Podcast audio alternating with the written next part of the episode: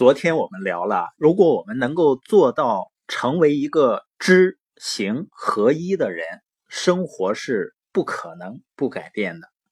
那昨天我在群里呢，看到有的书友提到，说一直觉得价值观这个词儿呢，好像很玄乎，而且呢，这个概念也很模糊。实际上，价值观就是一个标准，就是你判断。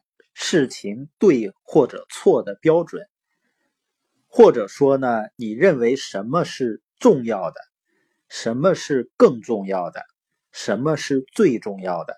它就像一把尺子一样，是去衡量你生活中，比如说对你什么是重要的一个标准，或者是你判断一件事情对和错的标准。那如果我们这个尺子很模糊，也就是说，我们的标准很模糊，那我们的判断就会很模糊。那用模糊的评判标准去做选择，那最终的结果肯定是不如意的多啊。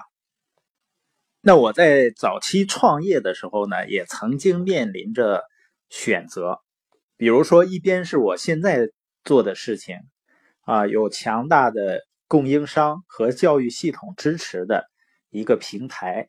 然后去发展、建立自己的企业，建立自己的营销企业。另外一个选择呢，就是一个朋友的企业管理公司。那我当时自己创业的这个事儿呢，需要大量的时间和精力的投入，而且呢，回报是很少的，甚至是几乎没有。而给朋友那个公司去做呢，会有即时的、比较丰厚的回报的。那我经过权衡以后呢，还是决定全身心的投入到自己的企业建立过程中。实际上，根本的原因并不是说我那个时候不需要马上赚到钱来缓解压力，最根本的原因就是我有非常明确的生活的目标，也就是我的价值观是非常明确的。我要的是自由，也就是财务自由。我不仅仅是需要一个赚到钱的工作或者生意，我需要的是一个有强大系统支持的生意。最终呢，当我离开这份生意以后，生意仍然能够自动的发展。所以呢，即使眼前的回报很少的情况下，我当时还是选择和知名的教育系统和供应商平台去合作。去打造自己的团队，所以我们说价值观决定了我们的选择。你看，包括我爱人，他以前呢在北京是农业银行的团委书记，也曾经呢被评为农行系统的十大优秀团委书记之一，应该是在职场上做的不错的。那为什么我们后来花了一万多块钱把它从农行系统里赎出来呢？不是因为这个工作不好，而是因为我们真正要的，我们希望时间由自己安排，由自己掌控。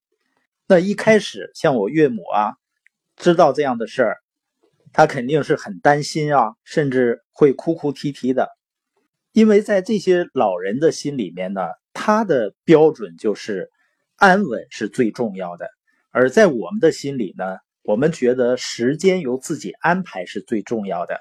这里面没有谁对谁错的问题，只是我们的标准不一样，也就是说价值观是不一样的。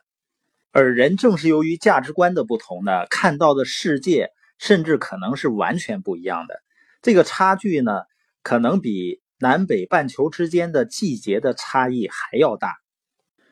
有的时候呢，一个人要想做到特立独行，好像真的不容易，因为他可能违背大多数人判断一件事情对和错的标准。可能一开始呢，还真的需要一点点勇气。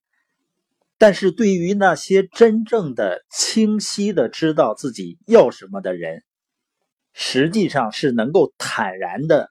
面对别人异样的眼光，也就是我们打磨自己的价值观啊，不是为了去证明别人是错的。当我们还不成熟的时候，我们总觉得那些跟我们价值观不同的人他就错了。实际上并不是的，我们只是为了让自己的生活变得更好。从这个意义上来说呢，别人的价值观是否和我们相同，其实并没有那么重要。只要自己知道什么是最重要的，这才是关键。就像我们书友会的使命，也是我们终极的价值观，叫连接希望，点亮生活。这个意思呢，就是我们的内容会在人们的大脑里面像点亮一盏灯一样。如果人们的思想亮了，他的生活就一定会亮起来。所以，确定你的价值观，确定你能够给人们带来什么样的价值，你的目标是不可能实现不了的。